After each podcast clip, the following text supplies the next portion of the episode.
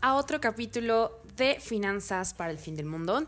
Yo soy Sabine Santana, soy su host, y como siempre los voy a acompañar por un viaje a través de sus finanzas personales con una perspectiva realista, crítica y con sentido social. En este episodio voy a responder algunas preguntas que ustedes me mandaron. Yay.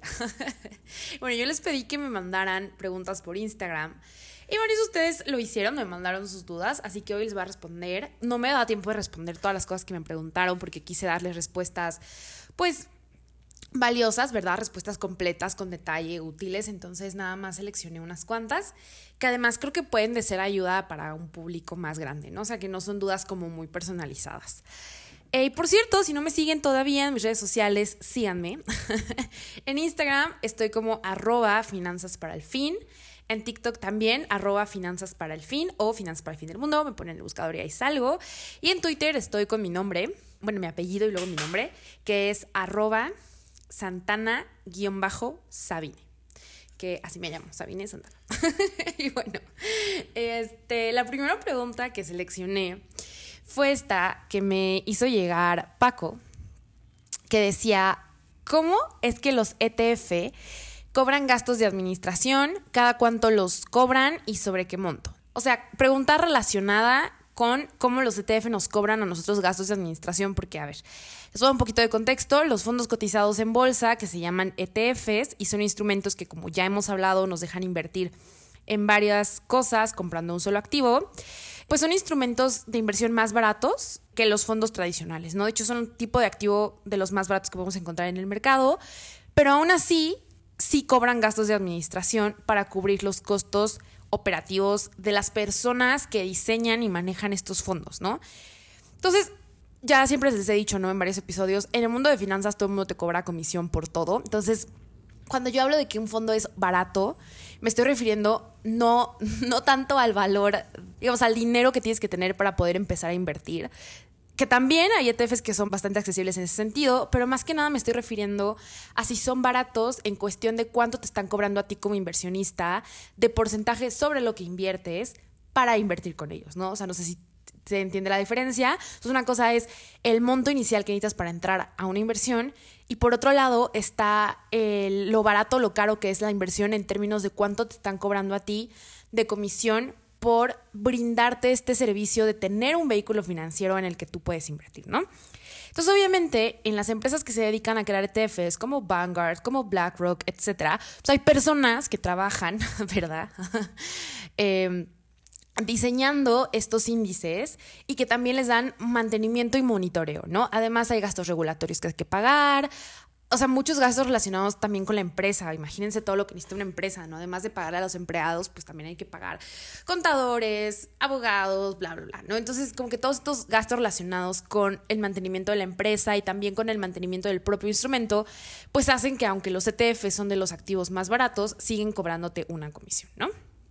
Entonces, los gastos de administración que te cobra un ETF se van a expresar casi siempre como un porcentaje anual del valor total de los activos que, están, que estás tú invirtiendo en el ETF, ¿no? O sea, por ejemplo, si tú tienes un ETF que te gusta, VO, que ahorita anda por los 7 mil pesos, y te dicen, te voy a cobrar 0.01 eh, de comisión al año, pues te, van a estar cobrando 0.01 de el valor de lo que tú tengas invertido en ese ETF, ¿no? Que en este momento serían como 7 mil pesos.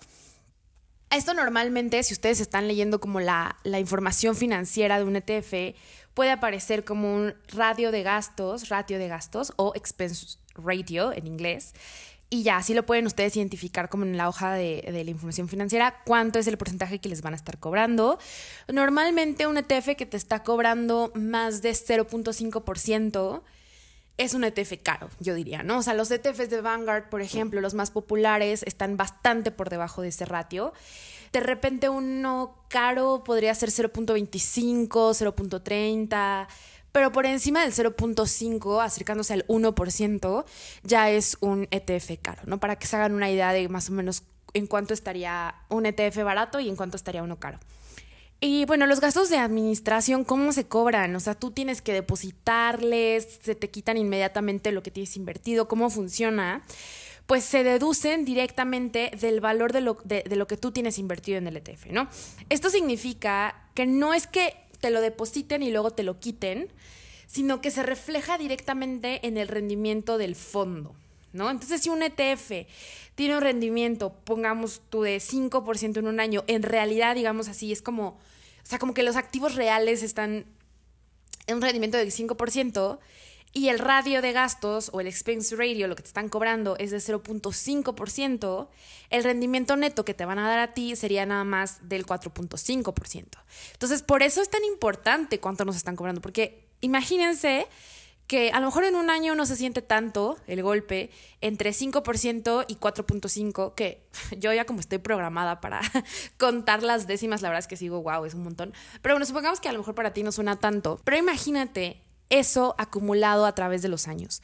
O sea, como diría Marta Baile, no es lo mismo, no es lo mismo llegar al restaurante. no, es lo mismo un ETF o una inversión, la que sea, que durante 20 años te dé 5% en, promedio cada año versus una inversión que te dé 4.5 en promedio cada año durante tantos años. Al final eso termina siendo una diferencia de, poniéndolo en pesos, pues cientos de miles de pesos si invertiste una cantidad importante a través de los años, ¿no? Entonces sí es muy importante estar pendientes de cuánto nos están cobrando y siempre tener, tratar de tener los activos más baratos posibles. Obviamente activos confiables, activos que nos convenzan que sea parte de nuestra estrategia como inversionistas, pero sí buscar siempre las opciones más baratas un ejemplo de lo que estoy diciendo es, hay mucha gente que a lo mejor quiere invertir en la bolsa y va con su banco tradicional de la banca dinosauria a ver, que yo no estoy defendiendo tampoco a la, banca nueva. La, banca nueva también, también tiene sus demonios, pero al menos no cobran comisiones tan locas, ¿no? Entonces, supongamos que vamos a un banco tradicional y les decimos, oigan, quiero invertir en la bolsa de Estados Unidos. Y ya me dijo Sabine, la del podcast de Finanzas para el Fin del Mundo, que es mejor si invierto en un ETF ahí variadito, un poquito de todo, ¿no? Te decir, ok, sí, claro, aquí tenemos un ETF hecho por nuestro banco tradicional, porque los bancos tradicionales también hacen esos instrumentos y también los venden. Te vamos a cobrar una comisión del 1%.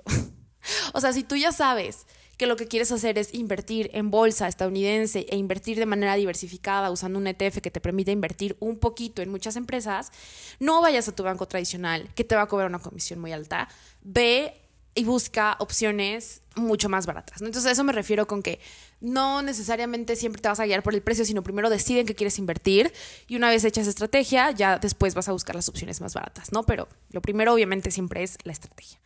Bueno, ya para finalizar esta parte de los ETFs, es importante tener en cuenta que los gastos de administración de un ETF podrían variar de un periodo a otro, ¿no? Entonces, al comparar ETFs, también tienes que estar, eh, tomar en cuenta si ese ratio va a cambiar o no va a cambiar, ¿no?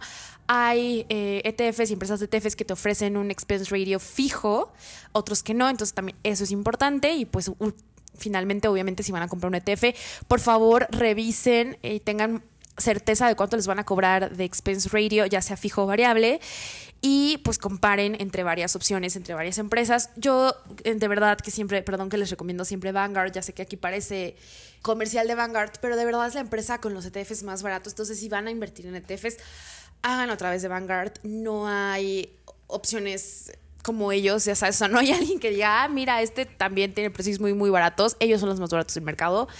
Entonces, pues pues eso, ¿no? Eso siempre es la recomendación. Pero si de repente quieren invertir en algo que Vanguard no tiene, porque sí, sí es el caso, sobre todo, o sea, como tipos de ETFs que puede que Vanguard no tenga, a lo mejor son cosas muy regionales, ¿no? Como el otro día vi que aquí en México se, se estrenó, digámoslo, se lanzó un ETF que lo que hace es rastrear o más bien invertir en un índice de empresas que están apoyando la transición energética en México. Entonces, eso es un ETF muy particular. Eh, que obviamente Vanguard no va a tener, ¿verdad? Entonces, a lo mejor ese tipo de, instrumentos los van a tener que comprar con otras empresas y ahí valdría así la pena pues sentarse a comparar el costo de, de los ETFs. Pero si, si estamos hablando de ETFs grandotes de invertir en Europa, invertir en todo Estados Unidos, invertir en todo Asia, etcétera, Vanguard, Vanguard es la opción, casi siempre. O sea, sí es la opción. Vayan y cómprenlo en Vanguard, ¿ok? Esa es mi opinión. Eh, y bueno, otra pregunta que me llegó, esta sí ya no tengo el nombre de quién me la mandó, perdón, pero alguien me preguntó me preguntó, perdón, lo acentué mal, eh, ¿qué opinas de Finsus? A ver, vamos a dar contexto. Para las personas que son de México, pero también para las personas que son de otros países, esto es bien útil porque como Finsus hay más empresas en México, pero también hay otras empresas en otras partes del mundo, y en particular América Latina, ¿no? Entonces, primero que nada, Finsus es una SOFIPO. Entonces, primero vamos a entender qué es una SOFIPO. Una SOFIPO significa Sociedad Financiera Popular, SOFIPO, y es una entidad financiera no bancaria que opera en México. O sea, es una figura legal que está facultada para hacer actividades financieras, pero no es un banco, ¿no? Y es importante que no sea un banco porque los bancos tienen otras regulaciones y su propia función en el sistema financiero, ¿no? Entonces las OFIPOS aquí en México están reguladas por algo que se llama Comisión Nacional Bancaria de Valores, CNBV, y se dedican principalmente a otorgar créditos y servicios financieros a personas físicas, o sea, individuos, o bien a empresas pequeñas y medianas, las famosas pymes. Y yo les decía, a ver, si les, que, está como esto en, todo el mundo, porque aquí en México se les llama SOFIPOS, pero las entidades financieras no bancarias, o sea, entidades que están facultadas para dar créditos, para recibir em, también depósitos de, de, personas y darles una tasa de interés a cambio, no nada más existen en México. Aquí se llaman SOFIPOS y tienen su regulación y toda la onda. Pero en otros países se pueden llamar cajas de ahorro, se pueden llamar cooperativas, etc. Entonces tienen diferentes figuras legales en otras partes del mundo, pero existen. Entonces, vamos a hablar en esta parte de Sofipos, que es la figura em, particular que tiene Finsus aquí en México, pero que sepan que algo muy similar sucede con, otro tipo, con este otro tipo de entidades financieras no bancarias que existen en, otras partes del mundo. ¿no? Entonces, las Sofipos aquí en México pueden recibir depósitos del público, y esto es bien importante porque en México hay otra figura y me encantaría hacer un podcast solo de eso porque en México son, una opción bien importante de inversión, esto de las SOFIPOS, entonces estaría padre como entender el sistema financiero, para que ustedes lo entendieran. Pero en México hay otra cosa que se llama SOFOMES, que también son entidades financieras no bancarias, pero que no pueden recibir depósitos del público. ¿Por qué esto es importante? Porque miren, recibir depósitos de la gente no es poca cosa, o sea, tienes el dinero de las personas en tus manos. Tienes que administrarlo adecuadamente. No puedes ir y gastártelo todo en un Ferrari, ya sabes. Uno sí puedes, pero te van a meter a la cárcel. Eh, entonces, tienes que tener una regulación, ¿no? O sea, para, para que la gente confíe en ti, para que el gobierno y los eh, cuerpos regulatorios como la CNBB te puedan estar vigilando. Entonces, las OFIPOS sí pueden recibir depósitos porque están reguladas para ello, porque alguien las vigila, para que hagan un buen uso de este dinero. Entonces, tú puedes invertir digo, depositar dinero ahí para ahorrarlo. La mayoría lo que hacen no nada más es, ay, si dame tu dinero aquí te lo guardo, sino que para incentivarte a que lo hagas, te dan un retorno como si fuera una inversión, ¿no? Entonces, tú dices, ay, si yo quiero ahorrar, lo voy a meter en esta Sofipo, en este caso Finsus, y me va a dar Finsus, me promete una tasa del 10% anual, 11% anual. Ahorita que las tasas están altas, podría ser 5% cuando las tasas bajen, no lo sé, pero te prometen una tasa. Algunos instrumentos de las, de las OFIPOS pueden llegar a, ofrecerte tasas variables, eh, pero la idea es esa, ¿no? O sea, como que para incentivarte a que tú les dejes tu dinero, pues ellos además de regularse para garantizarte que están haciendo un buen uso de tu dinero o que lo van a cuidar, digamos, también te ofrecen una tasa de interés por un depósito, ¿no? Y obviamente tú, hay, una diversidad de, de, opciones de depósito. Tú lo puedes depositar a un día, o sea, que si lo depositas hoy lo puedes sacar mañana, pero también hay depósitos a plazos mayores, ¿no? Hay, habrá sofipos que te digan, oye, déjalo aquí durante una semana y te doy tanto. Déjalo durante un mes y te doy un poquito más. Y si lo dejas un año, te doy mucho más tasas de interés, ¿no? Entonces, ahí hay diferentes incentivos para que tú no, no deposites nada más a un día, sino que hagas depósitos a, a, un plazo más largo, ¿no? Entonces, estos depósitos que hace la gente son una de las fuentes de financiamiento para las SOFIPOS. Digo una porque además las SOFIPOS tienen capital, ¿verdad? Los inversionistas que invirtieron primero en la SOFIPO. Y también pues pueden obtener créditos, ¿no? Pueden ir con bancos grandes, o con agencias de desarrollo, etcétera, y decirles como fondos de inversión y decirles como, oye, este, este es mi negocio, me das un préstamo y ya les prestan dinero y con eso hacen sus, sus, sus o sea, porque como les digo, ellos también prestan dinero, entonces las OFIPOS también prestan a, a, individuos o prestan a pymes, etcétera, ¿no? Pero una de las fuentes de financiamiento para que las OFIPOS puedan dar esos préstamos, pues son precisamente los depósitos que hacen las personas como tú y como yo, ¿no? Entonces son una fuente de financiamiento para las OFIPOS. Y bueno, las OFIPOS, como les contaba, ofrecen una gran variedad de productos financieros y servicios financieros, como préstamos personales, créditos para vivienda, hay algunos que se especializan en créditos educativos, créditos automotrices, créditos para pymes, etcétera, etcétera, ¿no? Entonces tienen que, digamos, sacar el dinero primero de algún lado para podérselo prestar a estas personas, ¿no? Incluso en México, una, digo, unas para terminar, para que sepan como toda la, el universo, hay sofipos que se dedican a, arrendamiento como financiero o arrendamiento de maquinarias. Es como que hay empresas que necesitan camiones o grúas o lo que sea. Entonces ellos les rentan eso y, mm, o sea, como que en lugar de prestarles el dinero, les, les prestan la máquina, sabes raro. O sea, ahí hay, varias, hay varios servicios que ofrecen las OFIPOS y son bastante usadas, la verdad, aquí en México, tanto por pymes como por personas que necesitan préstamos, pero también por personas que quieren invertir su dinero, ¿no? Y es, es una de las cosas que constantemente yo me encuentro en mis consultas, que gente me dice, oye, tengo mi dinero en tal Sofipo o en tal Sofipo o metí un poquito en tal Sofipo. Entonces, sí es un instrumento de inversión bien importante aquí en México, ¿no? Entonces, si tú quieres evaluar si una Sofipo como Finsus es o no una buena inversión, tienes que entender su modelo de negocios. O sea, ¿de dónde saca Finsus el dinero? O, más bien, ¿a quién le está prestando tu dinero? ¿No?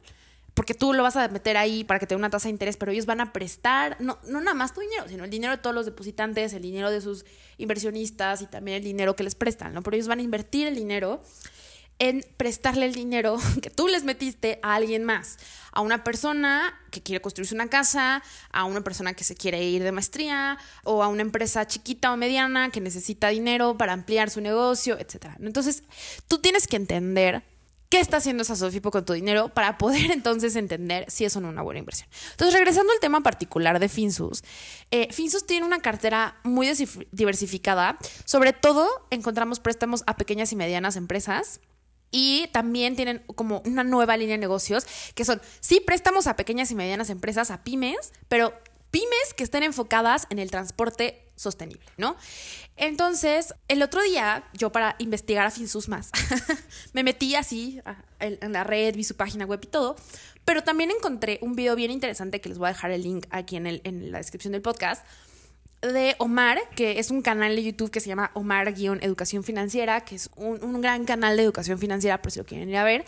Y él lo invitaron a ir a las oficinas de Finsus a platicar con ellos precisamente de su modelo de negocios. Entonces él, además de escucharlos, también hace preguntas, hace su evaluación y la verdad es que me gustó, como que yo lo vi que a ver, seguro le pagaron por ir, ¿verdad? Pero sí lo vi honesto y sí lo vi como incisivo y sí lo vi interesado en entender si era o no una institución sana, ¿no? Entonces, en particular en Finsus, él te da una perspectiva muy detallada de cómo funciona la empresa y de lo que están haciendo ahorita con, estos negocios que les decía de préstamos a pymes y en particular préstamos a pymes de transporte sostenible, ¿no? Entonces, ¿cuál es mi opinión? Más allá de todo lo que les conté de Finsus y de que se vayan a ver ese video de Omar si quieren entender este caso en particular, porque de verdad si yo les explicara, les repetiría todo lo que él ya dijo o todo lo que le dijeron los de Finsus a Omar, entonces un poco no tiene sentido, pero ¿cuál es mi opinión sobre, sobre invertir en esta SOFIP? Para empezar, creo que su cuenta de ahorro es muy atractiva, porque con solo 100 pesos tú puedes abrir una cuenta de ahorro em, a, 30 días como mínimo, o sea, es lo que les decía, ¿no? Como que no te dejan, eh, te ofrecen, digamos, plazos un poquito más largos que de un día para que lo dejes más tiempo y te ofrecen una tasa más grande. Entonces, en el momento en que yo hice esta investigación, que ahorita es, ¿qué ya soy? Hoy es, hoy es 2 de julio, y yo lo hice esto hace como dos semanas. La tasa que estaba, lo digo porque cambian las tasas, ¿no? Entonces, hace 30 días, eh, hace, perdón, hace, sí, 15, 20 días, te estaban dando una tasa de 11.09% anual a plazo mínimo de 30 días, ¿no? Entonces, si quieres invertir a más largo plazo, Finsus te llega a ofrecer tasas de 14.09 a un año y 14.55 si te animas a invertir a dos años. Estas tasas que les estoy contando son superiores a los que ofrecen ahorita CETES, ¿no? Bueno, los que ofrecían en el momento en que hice esto hace 20 días. Y obviamente recordemos que los CETES pues son como el instrumento más seguro dentro de la economía mexicana.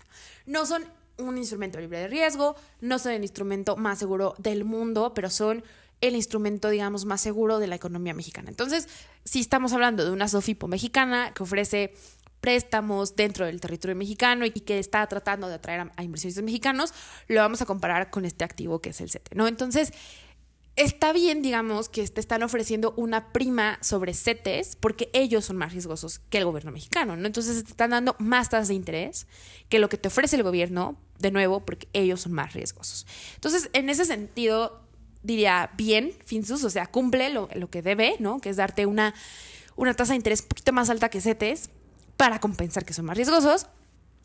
Y ahora, también, si lo quieres usar como una cuenta de, muy líquida, o sea, que tú no tengas que invertirlo a 30 días, ni a un año, ni nada, que, sea como una cuenta de ahorro así de débito como la que tienes en tu banco tradicional. Finsus igual te ofrece una tasa bastante interesante porque es una tasa más alta de la que un, que un banco normal, ¿no? Te ofrece una tasa de 4.5% anual, obviamente no te va a dar 4.5% cada día que pasa, depende de cuántos días lo dejes. Y puedes abrir esa cuenta desde un peso, ¿no? Entonces, en este caso, digamos que sí es mejor que los bancos tradicionales porque los bancos tradicionales ni de chiste te van a ofrecer esa tasa de interés por una inversión que tú puedes sacar día con día, ¿no? O sea, normalmente si un banco te llega a ofrecer eso en una cuenta de débito normal, te lo ofrece si haces inversiones de, un plazo mayor a, un día, ¿verdad? Una semana, 30, 30 días, etc. Entonces, si tú lo que quieres es una cuenta que funcione casi como de débito, que puedas sacar tu dinero de un día para otro, obviamente no vayas a tu banco, no vayas a tu banco, por favor. Eh, es una mejor opción, ¿no? Pero en este caso, de la cuenta en la que tú puedes sacar dinero un día tras otro, aquí Bondía sí le está ganando a, a Finsus. O sea, Bondía es como lo, una cuenta de débito, casi, no, no 100%, pero casi, pero de CETES directo. Entonces, con Bondía tú puedes sacar tu dinero de un día para otro, excepto los fines de semana y días festivos lo cual por supuesto que eh, puede ser una desventaja, ¿verdad? Pero sí puedes hacerlo, ¿no? Y también Finsus habría que checar cuáles son sus horas de operación, si te dejan sacarlo todas las, todas las horas, todos los días, que no creo, pero casi siempre este tipo de cuentas eh, que tienen una liquidez, sí a lo mejor muy, muy... Pues no, no diaria, porque de nuevo, fines de semana y festivos no, pero una, una liquidez muy rápida, que puedes sacar tu dinero muy rápido, aunque lo puedas sacar muy rápido, sí tiene ciertos horarios de operación. ¿no? Entonces, así como un día y CETES no opera fines de semana ni días festivos, probablemente Finsus también tenga sus, restricciones. Pero mi punto era que un día, que era como, que es como lo, con lo que podemos comparar esta cuenta súper líquida de, de, Finsus, tiene una tasa de alrededor de 11% anual, ¿no? De nuevo, no te lo van a dar día con día, pero es anual. Entonces, pues sí es una tasa mucho mayor que lo que te está dando Finsus. Entonces, yo creo que depende, o sea, a lo mejor si tú ya tienes una parte de, tus, de tu dinero en, en CETES directo y ya lo tienes invertido en bonos, en CETES, en UDIBonos y en Bondía y dices, oye, sí, ya sé que la tasa es más, más baja, pero quiero diversificar, simplemente no quiero tener todos los huevos en la misma canasta y quiero poner una parte de mi dinero en un instrumento que tenga mucha liquidez, pero que no sea CETES directo, yo creo que las OFIPOS, no, o sea, en este caso estamos hablando de Finsus, pero en general el universo de las OFIPOS es una buena opción porque te dan tasas más interesantes que las de los bancos tradicionales con una liquidez bastante amplia. Igual, además de las OFIPOS, otras instituciones que te podrían dar este tipo de opciones son las fintechs, ¿no? Por ejemplo, Nubank, Fondeadora y cosas así. De nuevo, algunas te van a ofrecer tasas más altas si inviertes con ellos a un plazo mayor, entonces igual la tasa diaria puede que no sea tan atractiva, váyanlo a checar. Y de nuevo, también revisen cuáles son las restricciones de cuándo puedes sacar tu dinero, porque de nuevo, aunque te digan que lo puedes sacar de un día para otro, la realidad es que tienen horarios de operación, entonces no, realmente no lo puedes sacar cuando tú quieras, como si podrías hacerlo en una cuenta de débito que no te genera intereses, que puedes ir al cajero y sacar el dinero, ¿verdad? Eh, entonces, digamos, nada más tengan eso presente pero hay varias instituciones que les pueden ofrecer eso. Entonces, digamos, no todo es la tasa de interés. A veces también, si ya tienes una buena cantidad de dinero invertida por aquí y por allá, es importante considerar la diversificación, o sea, no poner todo tu dinero en una sola plataforma. Entonces ahí valdría la pena explorar opciones como Finsus y también como otras OFIPOS en estas cuentas de liquidez casi diaria. Finalmente les diría, para cerrar esta sección, que si deciden invertir en una Sofipo, siempre estén al pendiente de la evolución del negocio de la Sofipo. ¿Cuál es su cartera vencida? ¿Cuál es su nivel de deuda? Etcétera. Y a ver, ¿a qué me refiero con esto? Es que de verdad yo tengo que hacer un podcast de esto, pero rápidamente. Cuando hablo de cartera vencida, como les expliqué, las Sofipos, su principal negocio es prestar dinero, ¿verdad? Entonces, si están prestando dinero a la gente y la gente no lo está pagando, pues están en problemas, ¿verdad? Porque no están recuperando el dinero que dieron y no están ganando. Entonces, si ustedes quieren invertir en una Sofipo, pues no, no inviertan en una Sofipo que tiene 50% de cartera vencida, o sea, obviamente, ¿verdad? Eh, otros números que serían un número preocupante de cartera vencida, yo diría 15% de cartera vencida, es algo con lo que yo me empezaría a sentir incómoda. De nuevo, yo creo que les voy a hacer un, un, un, buen podcast con alguien que sepa mucho, mucho sobre el mercado mexicano de sofipos y sofomes para explicarles muy bien todas estas cosas, pero yo les diría por ahí, ¿no? Un 15% de cartera vencida es algo con lo que yo definitivamente no estaría ya cómoda. Eh, un 10% de cartera vencida es algo con lo que podría eh, a lo mejor estar cómoda siempre y cuando dos cosas, ¿no? Uno, que la Sofipo me esté ofreciendo una tasa de interés muy alta, porque es un negocio bastante riesgoso, porque el 10% de la gente a la que le están prestando no les está pagando. Y en segundo lugar, que sea la parte riesgosa de mi portafolio. No, no invertiría en esta Sofipo con 10% de cartera vencida pensando, uff, esa es mi cuenta de emergencias de mi fondo de emergencias. No, sería más bien, ah, esta es una de las partes riesgosas de mi portafolio, que es dinero que estoy dispuesta a perder o que es dinero que no necesito pronto, entonces puedo esperar a que de repente baje y de repente suba porque es de largo plazo, ¿no? Entonces sería la parte riesgosa de mi portafolio de inversión. Pero les prometo que les voy a hacer un podcast porque es todo un tema. Eh, y bueno, la última pregunta que seleccioné para ya irnos Em, es, si soy freelancer, ¿puedo sacar y usar mi dinero cuando quiera de una Afore o un PPR? Y mi respuesta, como buena economista que soy, es depende. depende, depende, depende. Mira, si se dispone, si tú dispones de tu ahorro antes del retiro, o sea, sí lo puedes hacer, porque pues al final de cuentas es tu dinero, ¿verdad? Pero si tú usas una PPR, ¿no? Si tú estás en un, PPR, es un plan personal para retiro, todos recordémoslo, y es un instrumento privado que no está regulado como las Afores. Sí está regulado, obviamente, pero no son las Afores. O sea, no es el instrumento por default del Estado mexicano, sino que es un plan privado que tú vas y contratas con una aseguradora normalmente. Y ellos te ofrecen este producto en el que tú te vas a comprometer a invertir a lo largo de tu vida para que al final, a los 65 años, que es la edad legal de jubilación en México, tú puedas sacar ese dinero.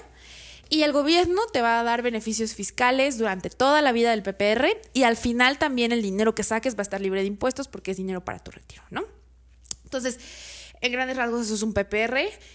Entonces, si tú estás en un PPR y tú quieres sacar tu dinero antes, lo que va a pasar es que el gobierno ya no te va a dar beneficios fiscales. Entonces, te va a hacer una retención de impuestos por, haberlo sacado antes, cosa que no hubiera sucedido si tú te hubieras esperado hasta que se cumplieran los años que se tenían que cumplir para que el PPR saliera sin, sin ningún tipo de impuesto, ¿no?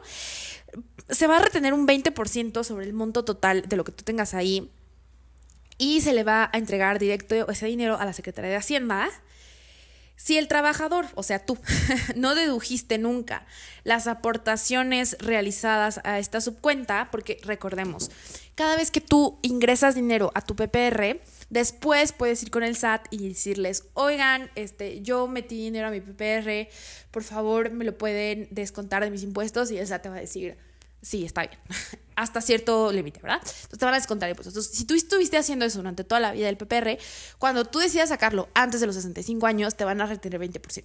Si tú nunca hiciste eso de ir con el SAT y decirle, devuélveme lo que aporté a mi PPR, solamente se te va a retener el 15%, que sigue siendo un chorro, sigue siendo un chorro. Entonces, igual, eh, digo, después puedes hablar con tu contador para encontrar maneras a lo mejor de reducir el monto de la retención o de que te devuelvan una parte de la retención, pero de entrada esa va a ser la retención, entonces sí es bastante, ¿no? Entonces, ¿cuál es la conclusión de lo del PPR? Sí puedes sacar dinero antes, pero te va a costar el que te retengan impuestos, ¿me explico?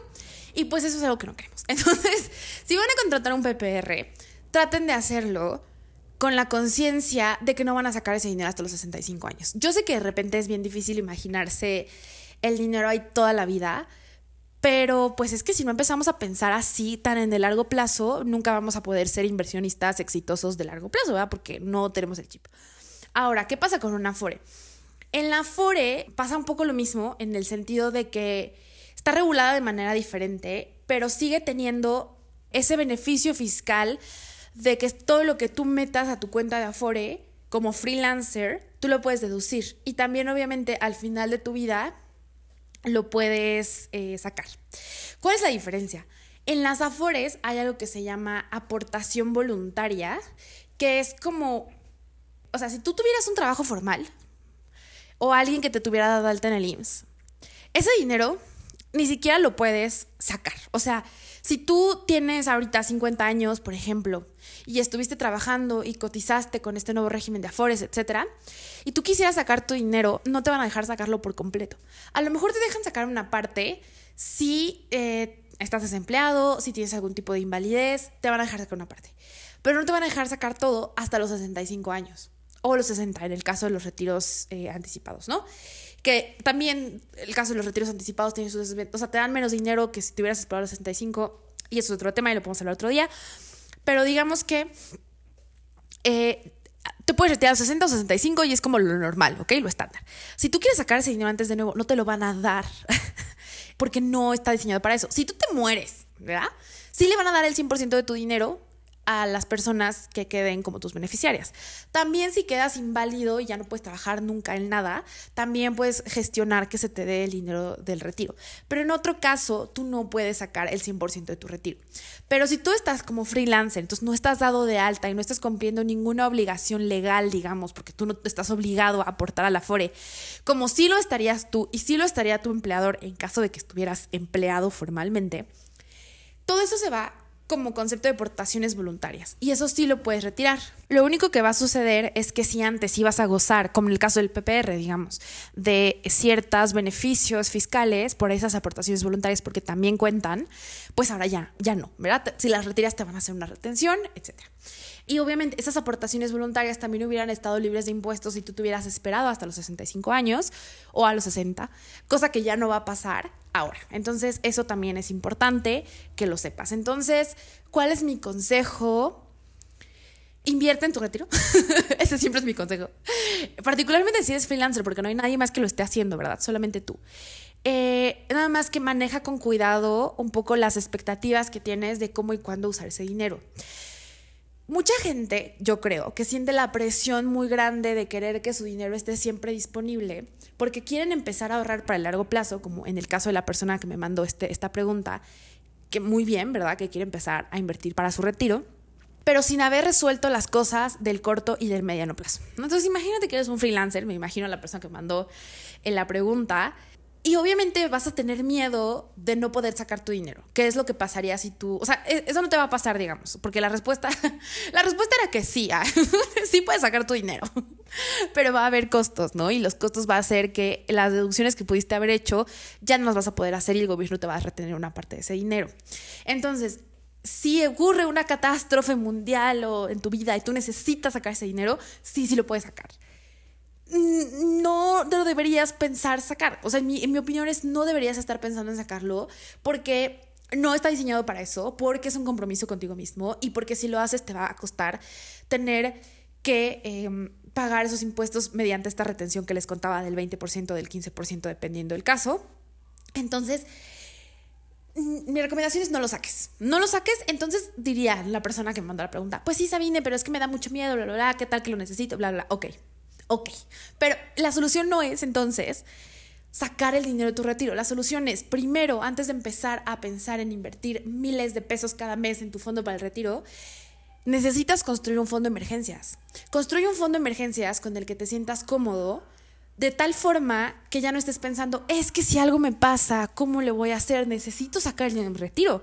Pues ya no va a ser el caso, ¿verdad? Porque vas a tener un fondo de emergencias y vas a poder recurrir a ese dinero para poder digamos, cubrir esa emergencia financiera. Y después, si dices, oye, pero es que en algún momento yo creo que voy a querer una casa, bla, bla, bla, bla, bla, bla, pues tampoco la solución no es que busques cómo sacar el dinero de tu retiro. La opción es que tengas otra inversión, además de tu fondo de emergencias y además de tu fondo del retiro, para comprarte esa casa, ¿verdad? Entonces, una vez que empezamos a hacer esas cosas, vamos a ver que el estrés y la ansiedad que sentimos por no tener el dinero disponible todo el tiempo, va a bajar. Y de todas maneras, si en el peor de los casos, aunque tú tengas tu fondo de emergencias y tu fondo para tu casa y todo, te ocurre algo y necesitas sacar ese dinero, sí lo puedes sacar. Nada más va a tener el costo de que vas a tener que pagar una buena parte en retención de impuestos y ya después contáctate con un contador a ver cómo lo hacen menos pesado esa carga, pero de, principio te van, a, te van a retener el 20 o el 15% de lo que tú hayas metido en esas cuentas de ahorro, ¿no? Entonces esa es, digamos, la respuesta completa. Eh, perdón, que fue muy larga, que no fue nada más depende, pero es que sí era, era explicarles varias cosas. Eh, y bueno, espero que les haya sido útil a las personas que mandaron las preguntas. Espero que hayan encontrado mis respuestas satisfactorias, completas, útiles. Y a las que no mandaron preguntas, pero las escucharon igual, espero que les hayan servido estas dudas que otras personas me mandaron. Y como les decía, no olviden seguirme en Instagram, en TikTok y en Twitter para que cuando vuelva a sacar convocatoria de preguntas, me puedan preguntar sus dudas. Y bueno, eso fue todo por el episodio de hoy. Yo soy Sabine Santana y los espero en el próximo capítulo de Finanzas para el fin del mundo.